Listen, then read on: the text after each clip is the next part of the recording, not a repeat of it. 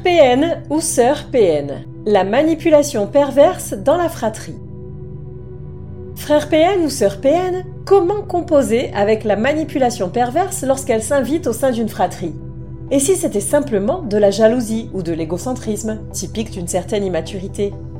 Comment les personnalités narcissiques impactent-elles la dynamique familiale du point de vue des frères et sœurs qui subissent leur comportement machiavélique? Passons en revue les attitudes toxiques perpétrées par un frère ou une sœur à la personnalité perverse narcissique et les moyens de s'en protéger. Cette réflexion est tirée d'un article du site internet www.pervers-narcissique.com dirigé par Pascal Cauder, psychanalyste et psychologue clinicien, co-auteur de l'ouvrage de référence La manipulation affective dans le couple, faire face à un pervers narcissique. Depuis plus de 30 ans, Pascal Couder et son équipe de thérapeutes spécialistes des questions autour de la manipulation sentimentale prennent en charge les victimes de PN francophones partout dans le monde grâce à la vidéoconsultation. Rendez-vous sur pervers-narcissique.com pour accéder gratuitement à une multitude de ressources précieuses. Avant-propos sur le diagnostic de PN pour un frère ou une sœur. Tout d'abord, avant de déclarer un frère PN ou une sœur PN, sachez que cette expression n'a pas de valeur scientifique. Les ouvrages internationaux de référence en matière de catégorisation des maladies mentales, en l'occurrence la CIM ou le DSM, parlent plutôt de troubles de la personnalité narcissique. Cela ne veut pas dire que les pervers narcissiques n'existent pas, mais bien que la communauté scientifique préfère un terme plus adapté à la façon de classifier les psychopathologies.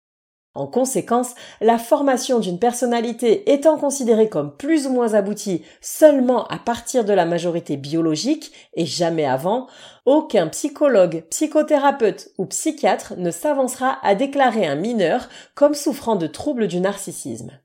Ainsi, quelle est la tranche d'âge de votre frère ou de votre sœur PN Adulte, adolescente ou enfant? Cette question est cruciale, car les stades de développement des jeunes sont en effet jalonnés de phases plus ou moins critiques d'instabilité de l'humeur et des comportements. De plus, il est notoire que certaines périodes d'immaturité sont teintées d'un égocentrisme exacerbé et d'actes d'affirmation de soi plus ou moins tonitruants.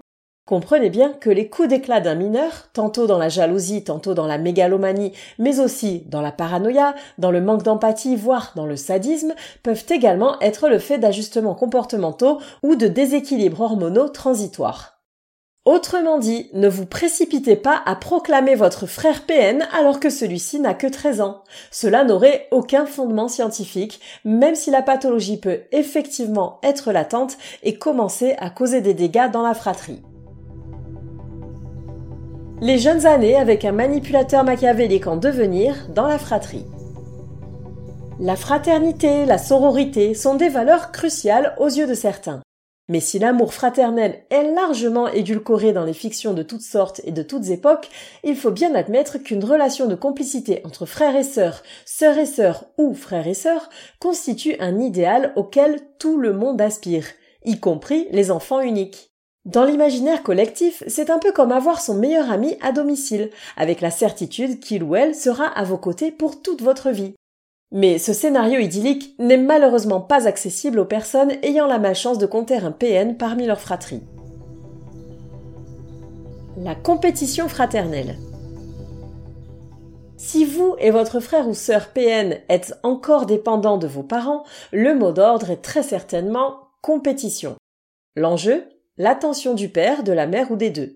Vous n'avez donc pas un allié, mais un rival. Le personnage toxique occupe toute la place et veille bien à vous reléguer au second plan. C'est lui qui parle, impose ses choix, revendique la priorité sur tout et pique des crises de jalousie monumentales dès lors que l'on essaie de s'intéresser aux autres membres de la fratrie. Le plus exaspérant, c'est que ce comportement s'observe chez les aînés, au nom de leur position de numéro un, mais aussi chez les cadets par leur statut de petit dernier à chouchouter. Et s'il y a plus de deux enfants dans le foyer, il y aura bien une excuse pour légitimer son despotisme comme éventuellement le fait d'être le seul garçon ou la seule fille ou bien d'être celui qui a une particularité comme un problème de santé par exemple. L'enfance dans un tel contexte est donc marquée par des conflits récurrents et des coups bas. Le frère et la sœur, adeptes de la manipulation émotionnelle, s'amuseront volontiers à faire des fausses joies ou des fausses gentillesses aux autres frangins, pour mieux les décevoir, les trahir, les humilier et leur infliger la désagréable expérience de l'ascenseur émotionnel. N'oublions pas que toute la détresse de leur souffre-douleur émane de cette envie de proximité fraternelle parfaitement humaine, qui est malheureusement à sens unique et cruellement retournée contre lui. Il sera aussi évidemment instrumentalisé, rendu complice, voire coupable de toutes les choses répréhensibles commises par le frère ou la sœur machiavélique. Le retrait de l'autre enfant. On assiste à un véritable hold-up de la capacité de focalisation des parents qui se cristallise sur le PN en devenir. En conséquence, l'enfant non manipulateur s'efface et étouffe ses besoins. En général, il est qualifié de sage comme une image. On dit de lui qu'on ne l'entend jamais, qu'il ne fait pas de vagues. Ces petits, qui vivent dans l'ombre d'un frère PN, travaillent bien à l'école, sont polis, responsables et autonomes. À tel point que la mère et le père ne suspectent pas qu'il puisse aller un peu plus mal qu'ils ne le montrent. Ils peuvent même aller jusqu'à le parentifier. En grandissant, ce sont aussi les premiers à quitter le cocon familial dès la fin des études, car ils ne se sentent pas chez eux. Ils éprouvent même un immense soulagement à prendre leur envol et à abandonner cet environnement toxique, même s'ils n'en avaient pas forcément conscience. Le problème, c'est que ce retrait dans l'enfance mène à un manque affectif et à un sentiment d'insécurité permanent qui conditionneront la qualité des relations interpersonnelles pour de nombreuses années, surtout en l'absence d'un travail thérapeutique visant à soigner son enfant intérieur. Pire encore, c'est lorsque le frère ou la sœur PN les a pris pour cible principale dans leur démarche destructrice. Ils peuvent alors être victimes de maltraitance émotionnelle et de violences physiques. La manipulation perverse par un frère ou une sœur adulte. La cohabitation avec un frère ou une sœur perverse narcissique est certainement difficile, mais une fois la majorité atteinte, il se peut que les rapports se tendent encore davantage. En effet, un vampire émotionnel étoffe ses stratégies manipulatoires au fil du temps. Ainsi, s'il s'est exercé de façon plus ou moins subtile dans l'enfance, il peaufinera son art à mesure qu'il gagnera en maturité, et donc en dangerosité. Vivre avec un frère ou une sœur PN adulte. Le scénario catastrophe, c'est lorsque la relation d'emprise entre frères et sœurs perdure à l'âge adulte, au point de vivre en duo sous le même toit. L'individu manipulateur se comportera alors avec l'autre membre de sa fratrie comme avec n'importe quelle proie dans le cadre d'un couple ou d'une amitié nocive ou d'une relation toxique au travail. Nous vous renvoyons donc à tous les descriptifs de mécanismes manipulatoires en libre accès sur cette chaîne de podcast ou sur le site pervers-narcissique.com sous la forme d'articles. Sachez qu'il y aura cependant des difficultés spécifiques à gérer pour une fratrie. Le poids de la famille et celui du passé lointain. Ces deux facteurs constituent des ancrages encore plus solides à la domination machiavélique. Entretenir des relations familiales avec un frère ou une sœur PN adulte. Vous avez pu échapper à la toxicité de votre frère ou de votre sœur sadique en mettant de la distance entre vous? C'est parfait. Mais quid du reste de la famille? Comment se passent les repas et les fêtes entre membres d'un même clan? Faut-il aussi couper les ponts avec vos parents ou vos autres frères et sœurs? C'est certainement la partie la plus difficile à gérer lorsque le non-contact avec un PN n'est pas matériellement possible. Dans ce cas-là, il ne vous reste qu'à faire preuve de la plus grande assertivité concernant l'individu indésirable. Attention au piège des provocations gratuites lors des regroupements familiaux. La rancœur accumulée depuis des décennies risque fort de vous faire réagir au quart de tour. Toutefois, il faut garder à l'esprit que ce serait entrer dans le jeu du PN qui saura immanquablement toucher votre corde sensible. Dites-vous que vous n'êtes pas là pour cet odieux personnage, mais pour vos autres proches.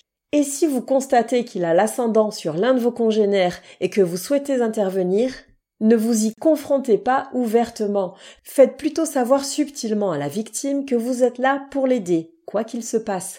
Vous pouvez également vous inspirer des conseils de l'épisode de podcast intitulé Ma fille est sous emprise, que faire? car il s'applique tout aussi bien aux autres membres de la famille. La famille, c'est pour la vie, si on le veut bien.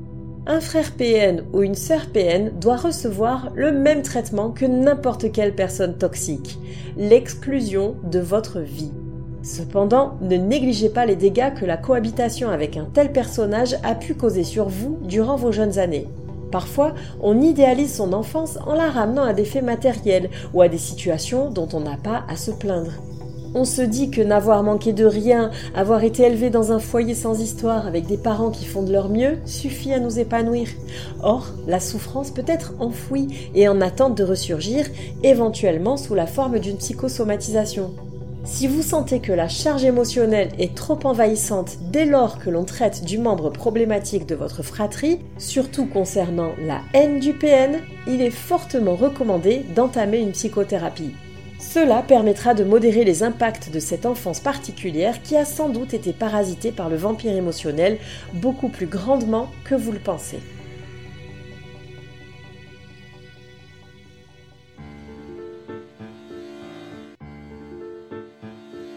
N'hésitez pas à vous faire accompagner par des thérapeutes spécialistes des questions de la perversité narcissique. Rendez-vous sur www.pervers-narcissique.com et trouvez-y de nombreux conseils sur comment gérer la séparation, comment gérer l'après, la reconstruction et vous pourrez également rentrer en contact avec un membre de l'équipe. Ne restez pas seul. Merci d'avoir écouté ce podcast. Rendez-vous très prochainement pour un nouvel épisode. N'hésitez pas à vous abonner pour ne rien manquer des prochaines publications. À très bientôt.